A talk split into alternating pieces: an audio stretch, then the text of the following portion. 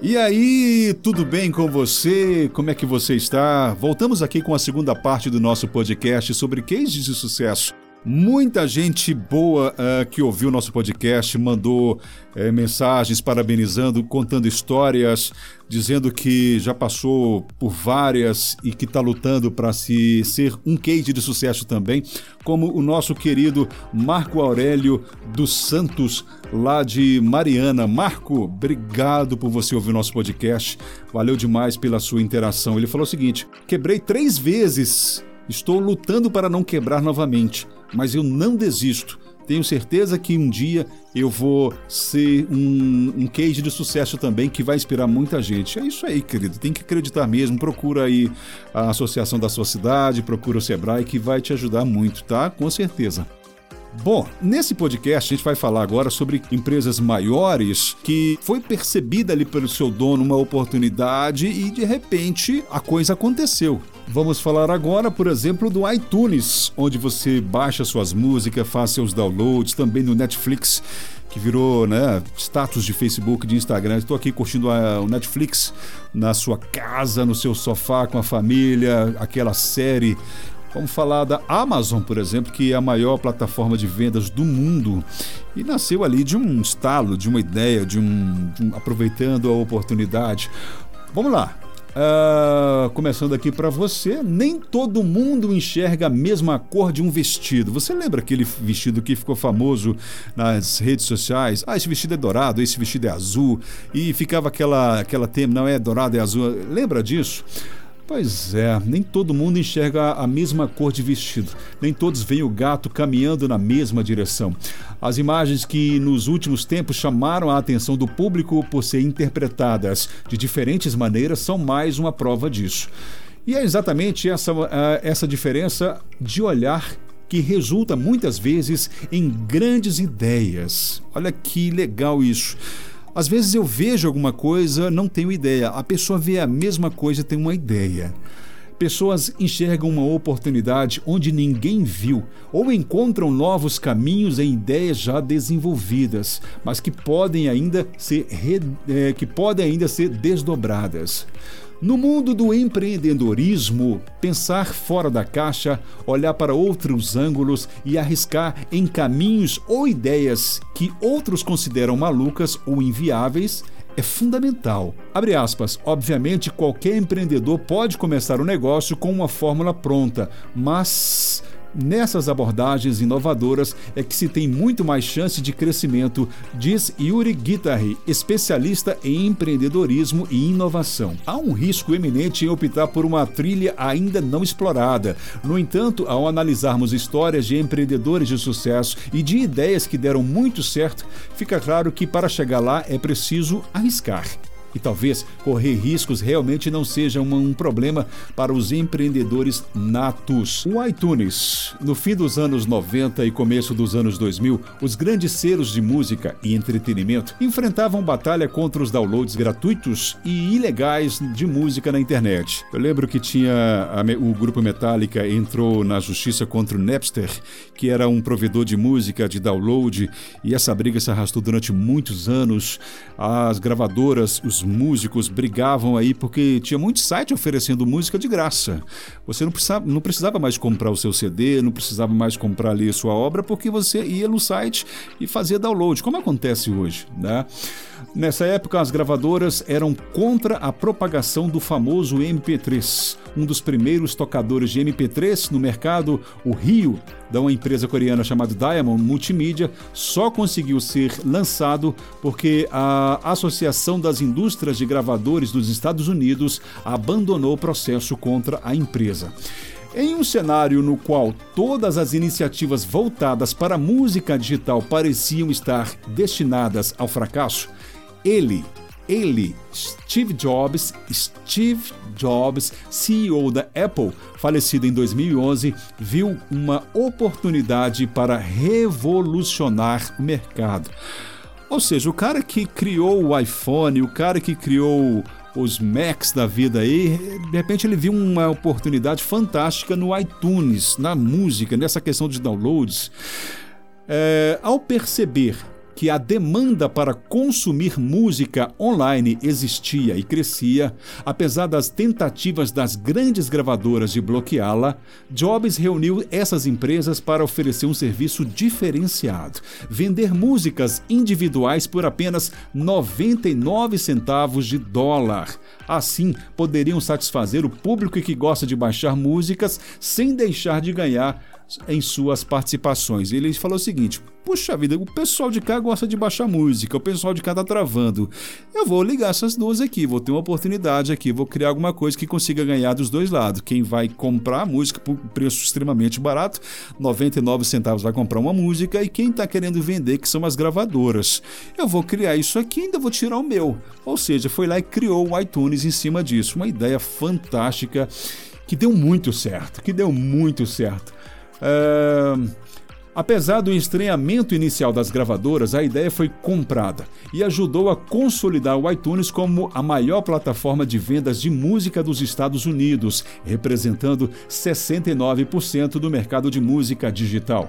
No ano de 2013, em razão dos 10 anos do iTunes como serviço, a Apple divulgou que, durante esse período, foram baixados mais de 25 bilhões de músicas, isso em 2013, tá?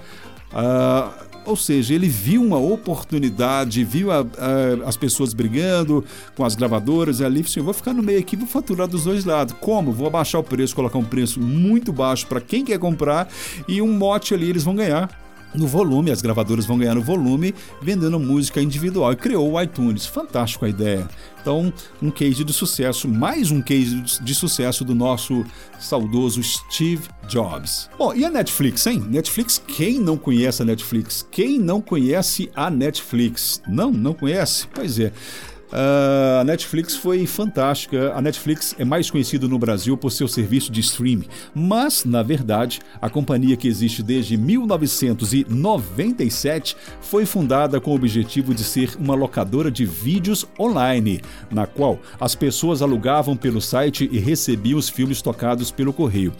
Eu, eu uh, não era Netflix, eu tinha uma, lá em Belo Horizonte uma operadora que eu assinava, é, escolhia no site deles e todos, toda a semana ia um motoqueiro, entregava um CD na porta de casa, eu pagava extremamente barato e ele buscava lá esse filme quando eu ia devolver. Não deu muito certo porque acaba ficando um custo muito caro para a entrega, né? A, a ideia veio quando Reed Hastings, um dos fundadores da empresa, de, devolveu um filme com atraso na locadora, pagando uma multa de 40 dólares.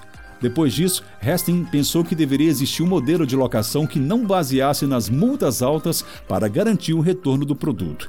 Em entrevista a um jornal no Vale do Silicone, Outro fundador do Netflix, o Mark Randolph, conta que, ao perceber que as pessoas mais compravam do que alugavam filmes, veio uma grande ideia: mudar o modelo de negócio. Por quê?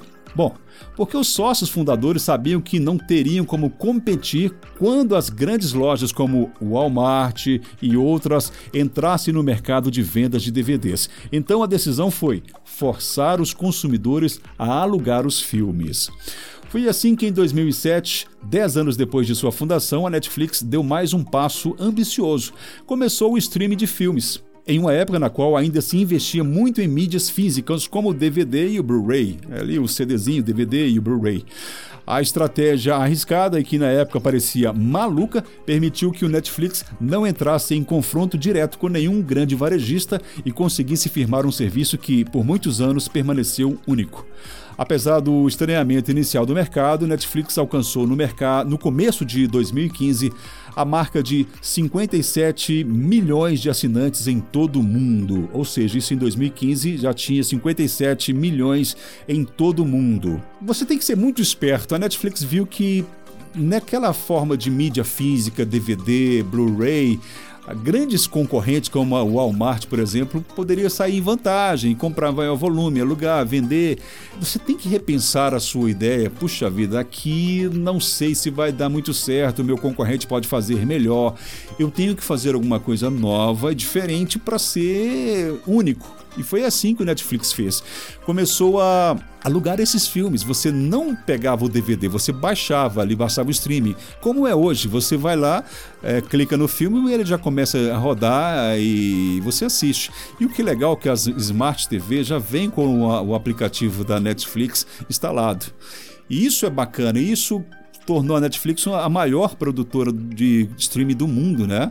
Ah, que aluga aí do mundo. Hoje tem outras, tem a Globo Play, tem a Globo Filmes, né, se não me engano, e agora tem uma concorrente muito forte da Netflix, que é a Amazon Prime, que é a Amazon Prime que está crescendo absurdamente usando uma tática, não sei se seria a palavra, mas usando algo que é que é o valor, o valor financeiro, o investimento. Você paga menos para ter um, um serviço.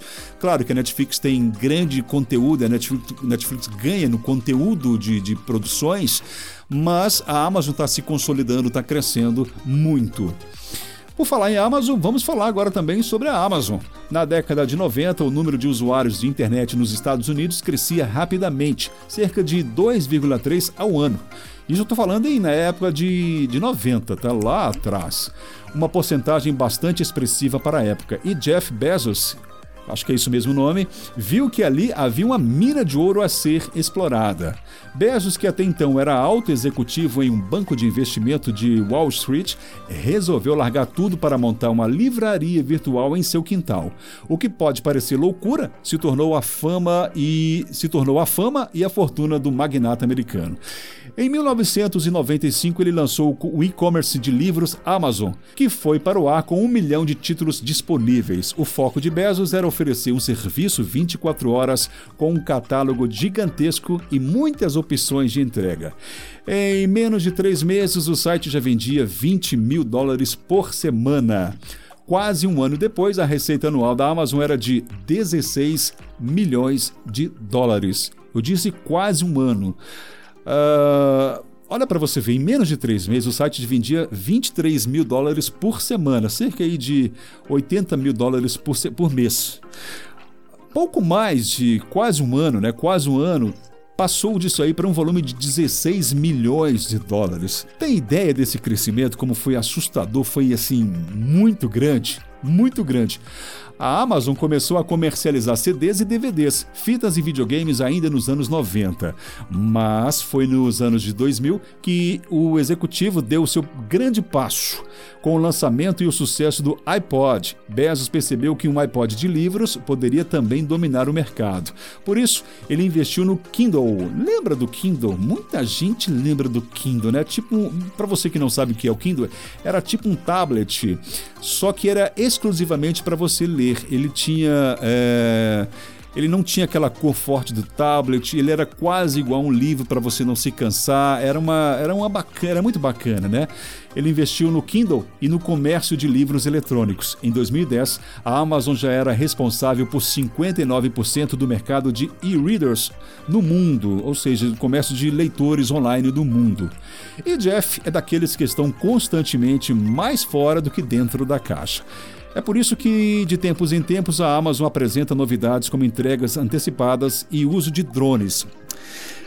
Você já pensou receber na sua casa através de um drone alguma coisa? Ele faz isso, ele já fez isso. O cara pensa fora da caixa. Às vezes a gente não pensa fora da caixa com medo de dar errado, de quebrar a cara, né?